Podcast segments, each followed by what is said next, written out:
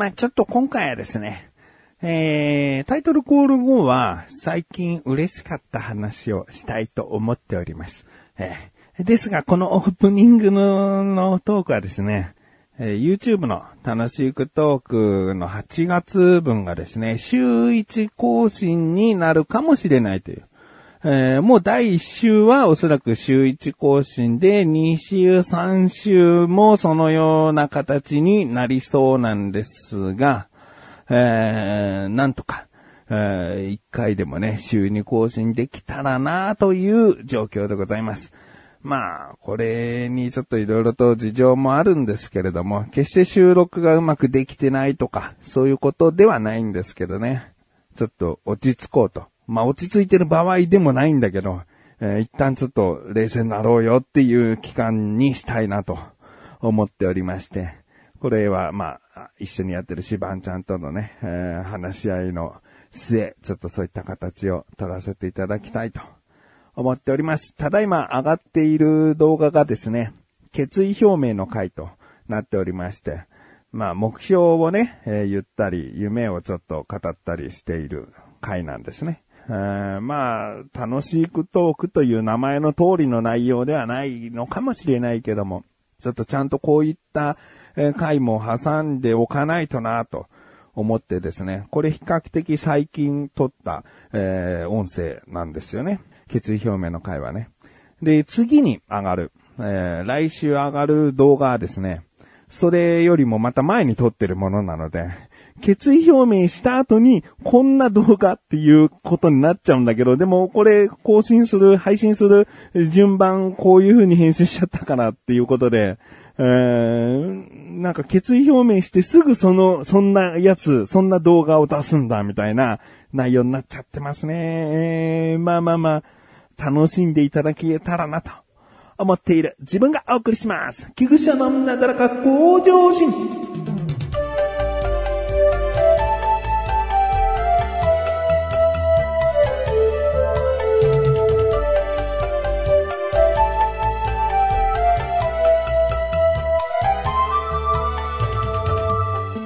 最近嬉しかった話、うん前回かな、サーキュレーター買ったっていう話はしたんですけれども、他にもね、ちょっとね、僕物を買いましてね、スマホのケースなんですけど、このケースがですね、僕今、ちょっとすごいお気に入りで、で、決して機能的ではないというか、まあ、うん、ちゃんと横画面を立てかけられるとか、そういった機能はあるんだけど、僕が買ったケースはですね、あの、木のケースなんですね。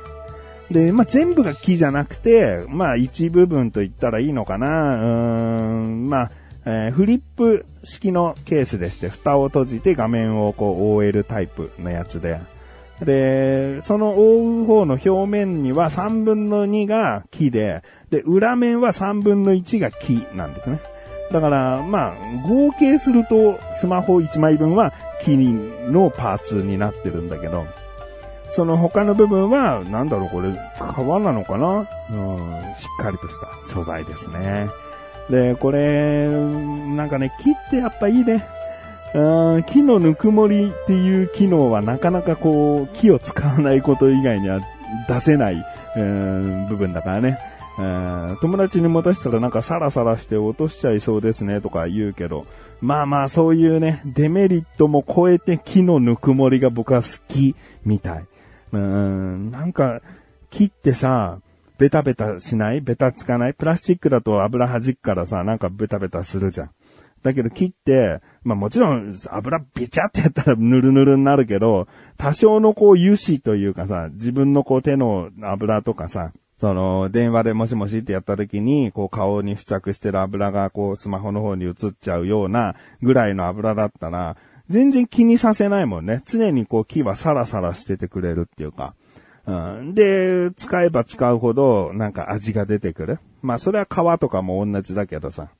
なんかこういい感じの自分の色になってくるんだよね。うん。で、木ってね、あの、もちろんその天然の木っていうか、まあ木をちゃんと使ってるから、この木目というか模様が、その人だけのものになるんだよね。その人だけのデザイン。だからあの、注文、ネットで注文したんだけど、注文するときも注意書きで、木はもうそれぞれの模様がある、それぞれの味があるので、まあどういった模様、どういった柄になったとしても、ちょっと、あの、ご容赦いただきたいと。返品とかそういったことで、えー、言うよりも、まあこういった部分になんか大きな黒い、あの、樹液の固まっていた部分がある、なんかすごく目立つ黒い部分があったとしても、そこを味として楽しんでいただける方に購入していただきたい。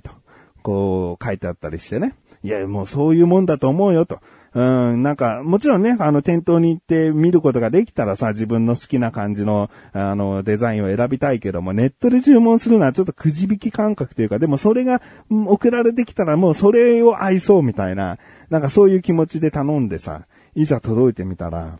僕はあの、言葉の表現がおかしいのかもしれないけど、あの、以前木の椅子を買った時も言ったんだけど、だ可愛いんだよね、木ってね。なんだろうね、僕は木の、その、家具とか、木の、うん、まあ道具を見ると、可愛いと思っちゃうんだよね。で、木目もさ、決してこう、均等に綺麗な木目じゃないんだよね。なんかうにゃーって伸びているのもあれば、綺麗にこう円を、こう描いてるものもあったりする。なんかもうすごいバランスは、あアンバランスなんだけど、なんかこれが自分専用の、自分だけが持ってる柄なんだなと思うとね、可愛いよね。うーん、まあ、そういった、でも自分のお気に入りのものを手に入れたという話ですね。確かにこう、ちょっと持ちづらい感はある。うん、あるんだけれども、それを超えた可愛さと、そのお気に入り感が、いいですね、えー。本来道具っていうのはそういうものなのかもしれないな。なんか機能だなんだっていうさ、その効率を考えたものも揃えがちだけど、本当に一目惚れしたというかさ、愛着がいかに湧くかが一番大事だよね。うん。ということでですね。ちょっと長くなっちゃったな。えー、嬉しい話1はそれなんですけれども、僕がもっと声を大にして言いたい嬉しい話。うちの長男の話ですね。えー、長男今中学1年生でね、中学校生活を謳歌しているんですけれどもね、あとても楽しんでいるみたいで、部活とか。うん。でですね、あのまあ、大人っぽくなってくるよね、中学生になってくると。うん、ニキビなんかもちょっと、あ、この辺出てきてんじゃないみたいなことに気づいたり、あ、大人っぽくなってきたなと思うと同時にね、まあ、親バカ的なのはもちろん含めてなんだけど、イケメンになってきたんだよね。で、決してこう、ジャニーズに入れるイケメンというイケメンじゃなくて、こういう顔立ちでも女性にモテるタイプいるよなーっていう方のイケメン。うん、あの、素朴な顔してるんですよ、うちの息子ね。うん、結構そんな目立ちがはっきりしてとかじゃない顔なんだけど、いや、こういう顔がタイプな、こういるよなっていうか、こういうのが逆にモテたりするよなっていうイケメン感がすごくて、うん。で、性格も、なんか、なんだろうな。僕から見てだし、中学校生活を実際覗いたわけじゃないから、あれなんだけれども、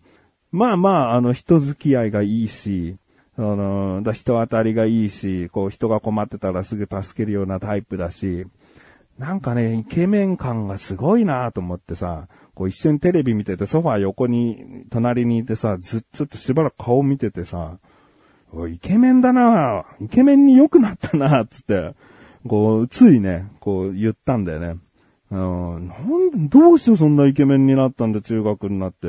つってさ、言ったらさ、息子がね、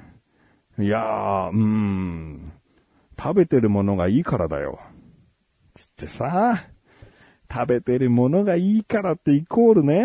うちはまあ半分以上ちょっと僕がご飯作ることが多いかな。うん、まあちょっと神さんには申し訳ないけど、あの、僕はご飯作る機会多いんですね、我が家は。だからもう遠回しにさ、パパのおかげだよみたいなことを言ってくれんのよ。おいおいおい、泣かせるね、と。思ったね。食べてるものがいいから僕はイケメンになったんだよ、みたいなさ、そういうこと言ってくれたわけ。ほんと優しいな。性格が優しい子に育ってほんと嬉しいよ。でですね、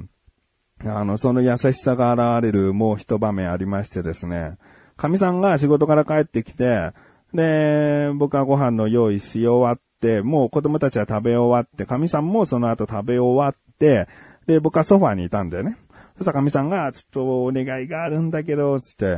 何？つって、ちょっと肩もんでほしいんだよね、つって、いやーでも僕はちょうど今皿洗いに行こうと思ったんだよな。ー、つってさ、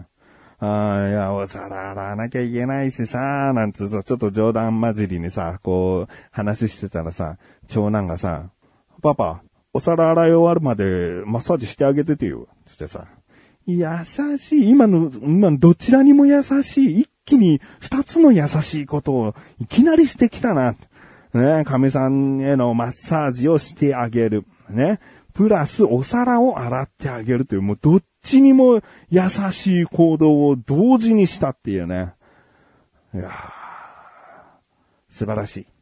あと君はね、あの、忘れ物とかね、こう約束事をうっかり忘れちゃうことが、あ多々あるから。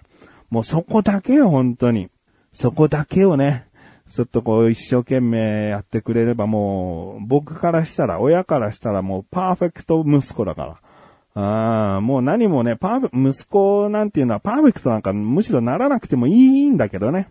あもうこれだけ優しい子に育ったっていうだけでもね。たださ、君にはスマホを買ってあげたいんだよ。ん。で、スマホを買う条件っていうのが、もうここ1年近く前からずっとあって、で、こういうことをしたら、ね、まあ勉強系よ。勉強系で、そういう、こういうことをしたらとか、あまあ、片付けとか、えー、部屋の片付けとか、そういったことをしっかり、この期間までにやったら、スマホを買ってあげるよっていう、その、それが守れない。この期間頑張ったらスマホ手に入るってさ、もう夢中になってやればいいのに。それがね、まあ半年間頑張れよなんてそんな遠い目標言ってないんだよ。まあ長くて1ヶ月ぐらいの期間を設けて、しっかりやれよ、しっかりやれよっていうのが、ちょっとね、達成されないのよ。うーん、ついこう忘れてしまったとかそういうことになって、もうもうじゃあスマホは今回なしだよとか言ってしばらくして、またこういうことすればスマホ買ってやるぞみたいなことを言って、また、こう、ちょっと、こういうことしっかりやれよっていう。それはね、忘れがちで、未だにスマホが手に入らない。だから僕はまあ、息子として、自分の子供としてはもう心の優しい子に育って僕はいいんだけども、まあ忘れ物が多いとか、そういうことは社会に出て、えー、自分が困ることでもあるから、それをスマホが手に入るか入らないかの目標に向けて、とりあえず、えー、自分にいかに甘くなく、えー、こう、目標達成に向かって行動し続けられるか。ね、そこを、あの、頑張ってくれれば、えー、もっと嬉しいなと思います。まあ、これだけね、えー、なんでここで言うんだっていうね、息子聞くんですよ、この番組。うーん、だからなんか直接言うとさ、パパって話が長いみたいなことが多々あるので、こればっかりはもうほんと多々あるんで、僕話長くなっちゃうんで、うん、だからもうね、この回を聞いてさ、あの、言いたいことは伝わったと思うからね、あの、もっともっとね、君はもっともっといい男になる。ああ、もっともっといい男になれ。